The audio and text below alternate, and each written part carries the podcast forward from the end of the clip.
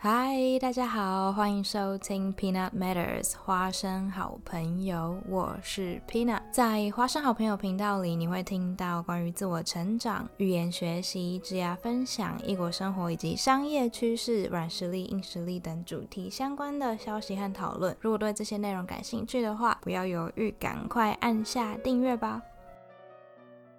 现在才做艾米丽在巴黎有关的内容，不知道会不会有点晚？可能已经很多人都看过了。不过呢，我之前有想说，这样可能也比较不会有人被暴雷的危险。不过呢，还没有看过的也不用担心，这集呢没有要剧透的意思。内容上呢会专注在讨论异国生活的经验和文化差异的部分，最后呢也会介绍几句好用的英语台词给大家。艾米丽在巴黎，Emily in Paris。这部影集呢，主要是在描述一个在美国芝加哥在一间行销公司上班的女生，也就是 Emily，她被外派到巴黎工作的故事。那这部影集开播之后呢，就非常的受欢迎。但是呢，有些法国人其实觉得有被冒犯到，例如说把巴黎人刻画的有点太刻薄了，或是法国男生呢都感觉好像很饥渴的样子之类的。不过呢，我必须说，就是他在第一集里面那个防撞有说出女主角 Emily 可以在芝加哥有一个男朋友，然后呢在巴黎有另一个男朋友的这种言论，我的感觉是不少女生在欧洲可能都有听过类似的话。就有些人会很冠冕堂皇的说：“哦，你要学语言吗？那最好的方法其实就是交一个当地的男朋友啊之类的话。”然后这种言论呢，其实不只会从男生那边听到，我甚至还有听过有教语言的老师有给出过 这种建议。所以呢，这一题好像也不能说他全错。不过呢，在很会说一些花俏的话，还有大男人主义这方面，感觉意大利的男生可能可以略胜一筹。而且呢，这一点是有经过我周遭一些其他欧洲女生的认证，不管是法国啊、捷克啊，或者是意大。利自己女生的认证，所以呢，我觉得如果 Netflix 有出《艾米丽在罗马》的话，可能会出现更多更浪漫或是嗯让人觉得很黏腻的对白。不过这个印象当然是有把意大利的男生盖瓜化了。其实事实上并不是所有人都会这样，大家可以 take it with a grain of salt。那这部影集里面的巴黎，其实也被拍得非常如诗如画，整出剧的色调呢也都很温暖。不过可惜的是，这也是被一些人诟病的点。就很多人会觉得搭地铁其实是巴黎生活中很重要的一环，但是呢，那些充满尿骚味的地铁跟地铁站却从来都没有在这一出剧里面出现。或者是在现实生活中，如果你走在巴黎的路上，其实通常会看到各种不同肤色的路人，但是呢，在影集里面，巴黎的街道呈现出来的样子还蛮白的。就是你几乎看到背景的路人都是白人，对。然后还有一点就是，呃，在巴黎的观光景点附近，其实很常会出现有人。一直要卖缩小版的巴黎铁塔钥匙圈给你，还有卖花的啊，甚至还会有人直接抓你的手，要把手链套上去，然后跟你收钱。更不用说在很多观光客的区域，要很注意自己的随身包包，以免遇到扒手。除此之外呢，你可能还会看到一些流浪汉睡在路边之类的情景，这些画面都没有在剧中出现啊，所以就有些人会批评说这部片没有呈现出巴黎真实的样子。不过这边我想要帮这部片说两句话。第一个就是因为这就是一部影集嘛，那背后出资的人可能也有他们自己的构想，或是他们想要借由这部片达成的一些目标。我其实可以理解他们会不想要把巴黎这个城市浪漫的形象给毁掉。那第二个，因为 Emily 在剧中是做奢侈品的行销，所以她接触到的人或是工作场合可能会比较有机会偏上流社会一点，所以她一直坐计程车这种事情，我觉得其实没有太偏离事实，是真的可能会发生的。那虽然《艾米丽在巴黎》这部片没有完全真实的刻画出巴黎的每一个样貌，但是我觉得依照每个人不同的人生经历，可以从这部片里面看到不同的笑点和心有戚戚焉。像是艾米丽一开始到国外工作，遇到一些融入的问题呀，或者是作为跨文化并购公司的整合执行人等等的。我自己在看的时候，有觉得被戳中很多笑点，然后也觉得嗯，很多地方都有共鸣。也可能是因为我不是美国人，也不是法国人，然后刚好又在欧洲经历过一些跟 Emily 类似的经验，所以对我来说，这部片其实算是一部蛮有趣的片的。好，那我们就开始来讲一些曾经或是现在生活在国外或是生活在欧洲的人，可能看这部片的时候会产生的一些共鸣。第一个我想讲的点，就是在欧陆国家工作会讲当地的语言，其实是蛮重要的。像我觉得第一集里面 Emily 的女上司，其实一开始并没有表现出不友善的样子，是一直到她知道艾米丽不会讲法文之后，可能。她有被 negatively surprised 到，就是有惊讶到，然后是不好的惊讶。之后呢，他也有表示说，其实要在法国工作，应该是要会讲法文的。大家这边如果换位思考想想看的话，就可以理解说，为什么法国人会觉得很不方便。因为就因为今天 Emily 不会讲法文，所以全办公室的人就必须配合他。就是 Emily 在场的话，他们就必须讲英文。剧里面其实也有演到。Emily 在第一天用英文报告的时候，有一个不讲英文的同事就直接离席。虽然呢，这个在职场上可能有点夸张，毕竟在新人第一天到职的时候，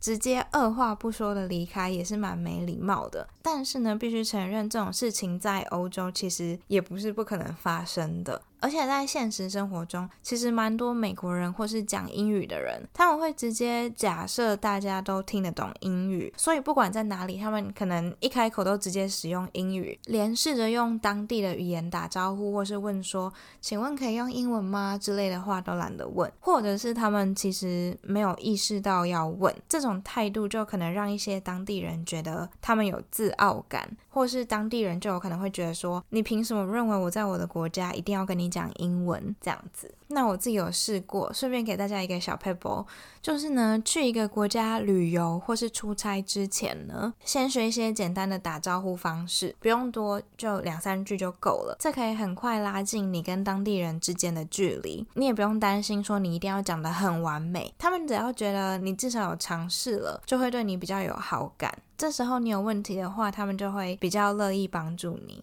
另外呢，在欧洲的确比较少人会特别在意中途离席，别人可能会对你产生的看法。这件事，例如说，很多留学生应该会有体会过，就是很多欧洲学生上课上到一半，发现这堂课不是自己想上的课，就会直接站起来离开。而且呢，他们还不一定会管说他是不是坐在中间的位置，离开的时候可能会影响到很多坐在附近的人之类的啊，他们就不管，就是他们不想要继续待下去，他们就会走。那换成在台湾的话，可能就。比较多人会顾虑到老师的面子，或者是因为不想要影响到旁边的人而继续待到最后。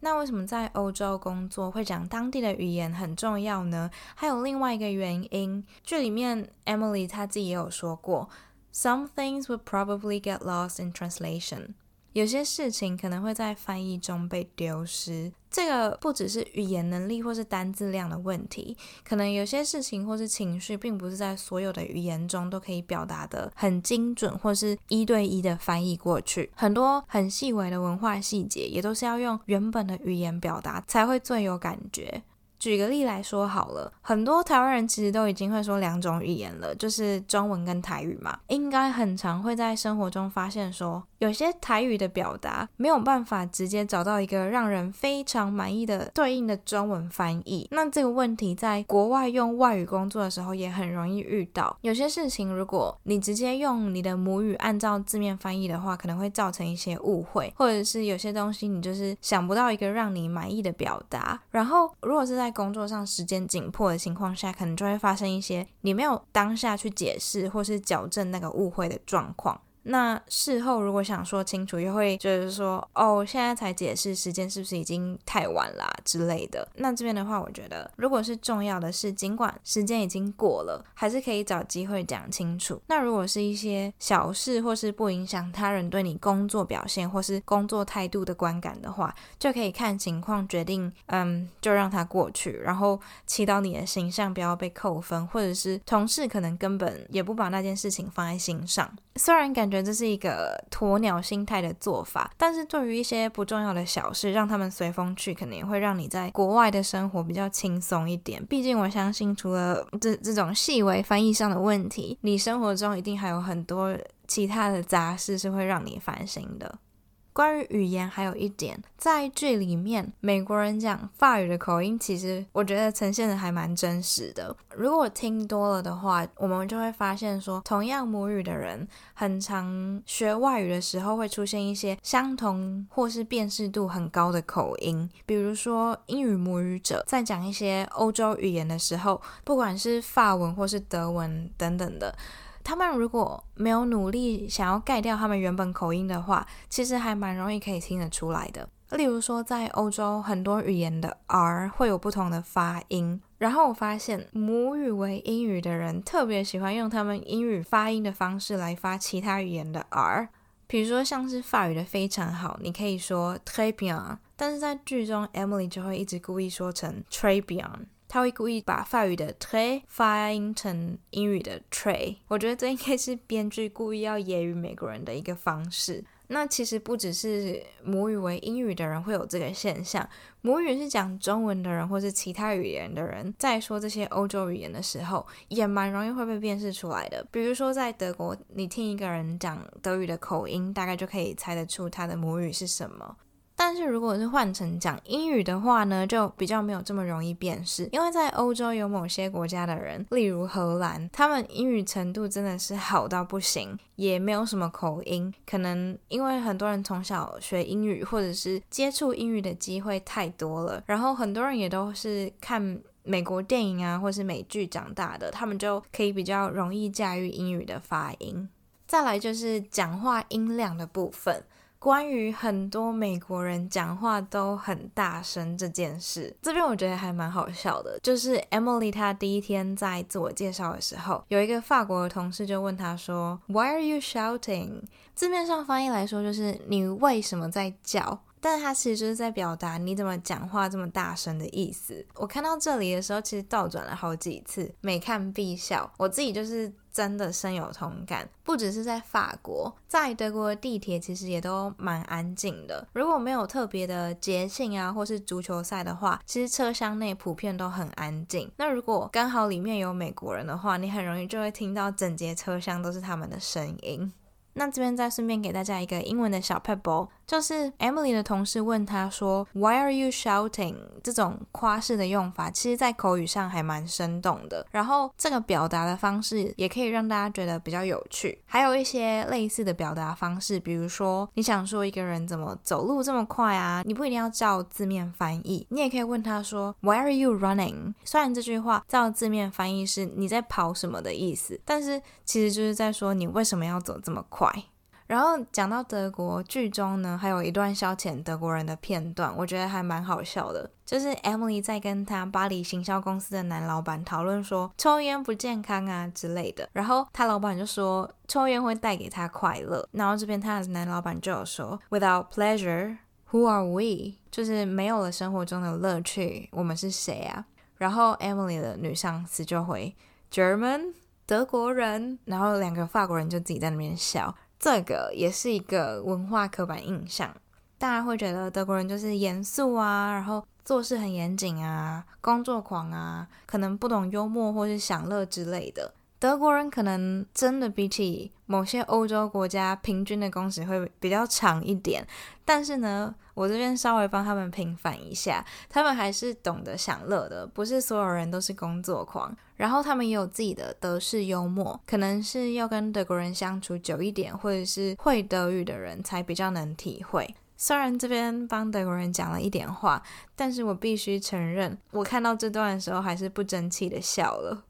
然后呢，再提到一个很重要的点，就是巴黎人跟其他的法国人的差异。这个在剧中也有被带到，就是嗯，很多不是在巴黎长大的法国人或是外国人会觉得巴黎人很自傲，就是所谓的 Parisian snobism。巴黎人 Parisian，他们的自傲呢，在国际上真的是名声远播。不过，其实这个现象，我觉得可能会出现在很多生活在有钱的首都的人身上。比如说，台湾其他乡镇的人，可能也会说台北人是天龙人之类的啊。然后，伦敦人其实也有给不少人这种类似的印象。你关于这点，我就有曾经听到法国的朋友在讨论，巴黎人真的跟其他法国人很不一样。然后你有可能就会偶尔听到一些不是来自巴黎的人会抱怨说，法国真的很以巴黎为中心啊，像是法国的高铁 TGV 就是采用以巴黎为中心向外放射的不同路线，比如说你从 A 城市要到 B 城市，直线距离不经过巴黎，但是如果要坐高铁抵达的话，就得先经过巴黎总站，然后再从巴黎到你的目的地城市。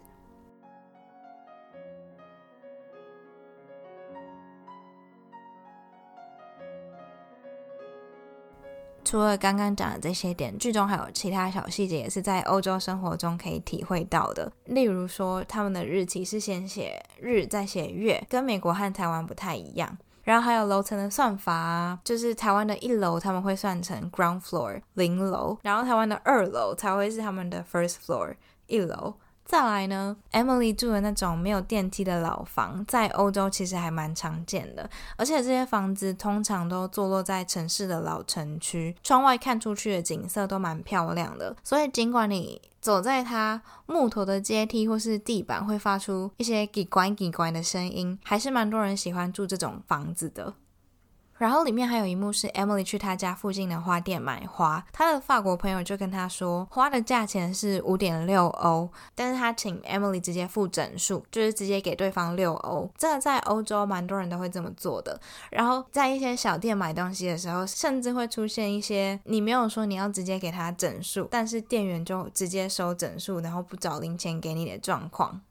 然后呢，还有一幕是他妈妈从美国寄包裹给他，结果包裹里面的花生酱玻璃罐有些都破掉了，把整个包裹弄的都是花生酱。这个其实还蛮刻板印象的，美国人真的很爱吃花生酱。然后这边有一点我想要提醒刚到国外的人，如果想要请家人帮忙寄东西的话，真的要确保包裹有包好，然后易碎物品要保护好。像我之前学生时代的时候，就有去邮局帮朋友领过他的包裹，然后其中一个是行李箱，结果呢，他的行李箱整个被寄爆了，破了一个大洞，根本没有办法合起来。我那时候就超级无敌傻眼，然后，嗯，邮局柜台人也就直接就是把这样一个破掉的行李箱直接扛给我，那时候我真的就超级无敌傻眼。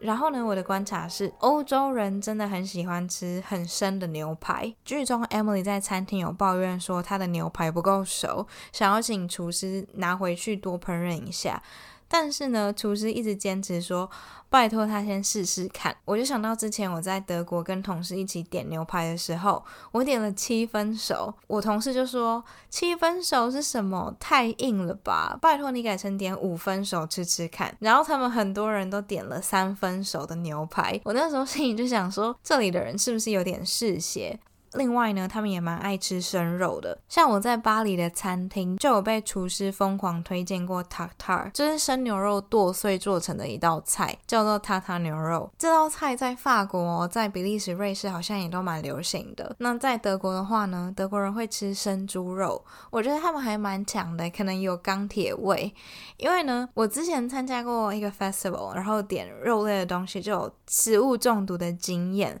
所以对这种生肉的东西。我其实不太喜欢随便尝试。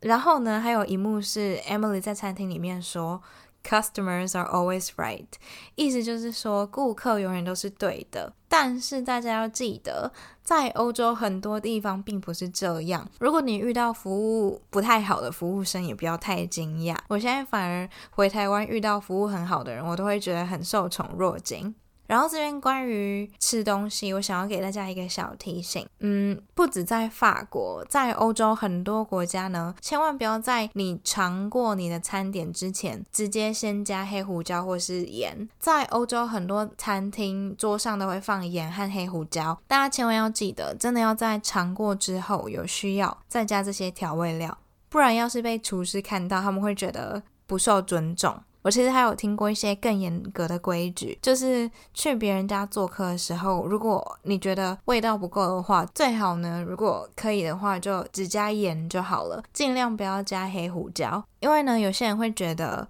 加盐只是调整咸度，但是加黑胡椒代表你可能对那个味道不满意。另外还有一幕也让我印象蛮深刻，就是 Emily 在巴黎的面包店被纠正她法语的发音。这个在欧洲，如果你不太会讲他们语言的时候，其实也蛮常见的。有些人可能会觉得被纠正不太开心，但我觉得大部分会纠正你发音的人其实并没有恶意。我觉得可以把它当做一个学习的机会。嗯，在这边只是被纠正发音而已的话，就。真的没有什么，就是真的是一件小事。因为我还有听过有人去法国不会讲法文，然后想要买面包，所以他就在一张纸条上面写下他想要点的面包。结果呢，递给面包店的人的时候，那个人就直接把纸条丢掉，然后说下一位。我觉得这个例子还蛮极端的。我在欧洲生活多年，从来都没有遇过这种这么没有礼貌的。不过还是想要讲给大家听一下，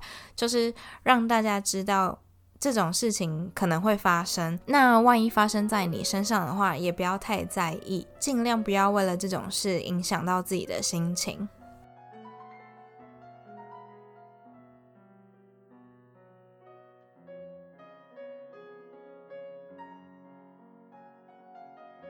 好，那讲完了生活在欧洲跟 Emily 可以共鸣的点之后呢，接下来我想要讲一些小吐槽，就是我觉得剧中演的有点超过的部分。第一个就是法国人打招呼的时候会脸颊碰脸颊，这个是真的，他的法语叫做 la bise。我曾经到法国朋友家做客，一进他们家做的第一件事情就是要先跟他家的每个人都碰脸颊一轮。那这边呢，不管他们是要碰脸颊碰几次，两次还是三次，或是碰脸颊的时候嘴巴有没有发出亲的声音，他们一般来说正常的情况下不会用嘴巴亲对方的脸颊。所以我看到在剧中有男生初次见面就亲艾米丽的脸颊的时候，我就觉得有点奇怪。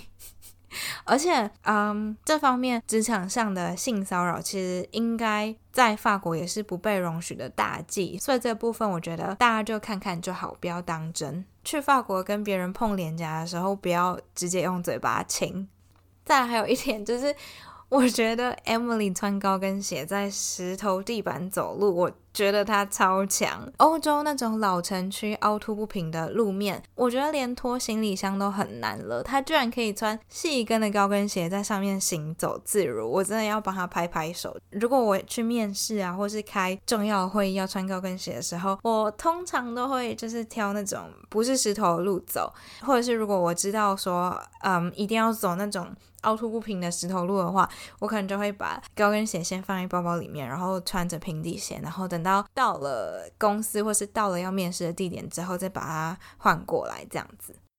那既然我们都在讲穿搭了，就稍微介绍一下 Parisian style 好了。巴黎或是统称法式的穿搭风格，他们呢通常喜欢比较 minimalist，就是简单沉稳的单品，像是 Coco Chanel 就有说过。Simplicity is the keynote of all true elegance。简约是所有真正优雅的基调。所以剧里面 Emily 作为来自美国的代表，她的穿着就会让人觉得颜色太鲜艳，然后款式有点过头或夸张。尤其是嗯，在欧洲冬天的时候，真的很少会看到有人穿非常鲜艳的颜色在路上走来走去。不过呢，他的朋友 Mindy 的穿搭，我就觉得还蛮喜欢的。Mindy 她在剧中呢有好几句很幽默的台词，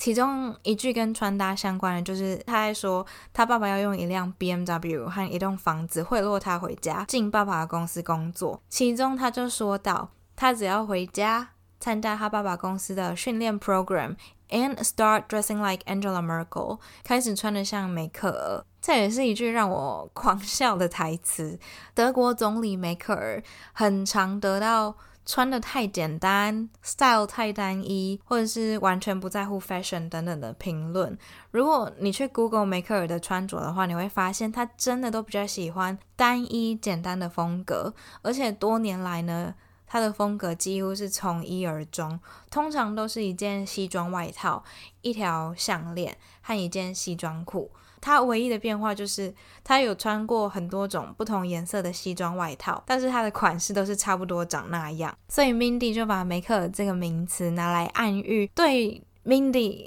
来说的穿搭噩梦，因为他在剧里面其实，嗯，也算是一个蛮懂 fashion 的角色。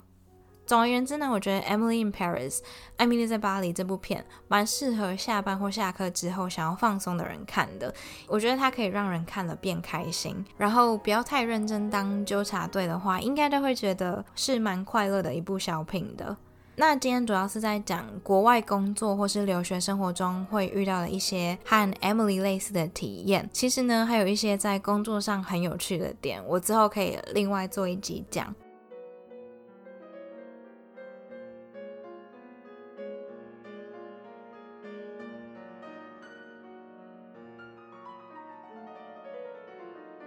最后的最后，既然今天做了跟影集有关的内容，当然要来几句 quotes。接下来呢，就要跟大家介绍几个在剧中用到的，然后很潮流的英语用法和电影对白。我在 show note 里面也会把英语例句写出来，想要看的人可以去看。第一个就是 kick in 起作用，kick 呢就是踢的意思，但是 kick in 是起作用的意思。在剧中，Emily 有一句台词。I did Rosetta Stone on the plan, but it hasn't kicked in yet. I did Rosetta Stone on the plan, but it hasn't kicked in yet. Rosetta Stone 是一个学语言的 app。Emily 在开会一开始先跟大家道歉说，她必须用英语，然后她就说了这句话，意思就是说她在飞机上有尝试要学法文，但是还没有起作用。 嗯，大家以后如果有机会学新的语言的话，也可以引用这句话。如果有看过影集的人就会懂，没有看过的人呢，应该也会觉得蛮有趣的。接下来，fake it till you make it 这句话很常听到，可以翻译成弄假成真。就是可能你觉得你目前还没有达到一个境界，但是你假装自己已经达成了这件事，直到你真的做到为止。在剧中呢，Emily 要搬到法国之前，她的美国男友就有跟她说：“But you don't speak French，你并不会说法文呐。”然后 Emily 当时就很乐观的回他：“Fake it till you make it。”表示说不管我就是要去，然后我就当做我已经会了，直到我真的做到了为止。然后这句话其实，嗯，在很多励志的文章可能也都会看到，就是鼓励大家可以乐观看待你要去尝试的事情。接下来，cela vie 这句话呢，本来是法语，但是大家可以记起来，因为呢，这句话你绝对不只有在法语里面会听到，它的意思就是人生呐。那这句话呢，你可以单纯直接把它拿来用，就是单一句使用。单一句使用就是表达这就是人生的意思。那这边给大家一个加前后文的例子：It's annoying that I'm going to miss the party, but c'est la vie。意思就是说，哎，真讨厌我要错过这个 party，但是这就是人生，我也不能做什么。接下来，politically incorrect，政治不正确。那如果要说政治正确的话呢，就是 politically correct。在剧里面呢，有一个桥段是他们拍了一支争议性的广告，Emily 就说，In today's climate, it could come across as politically incorrect。意思就是说，在现今的社会风气下，这支广告有可能会让人觉得它是政治不正确的。最后一个 basic。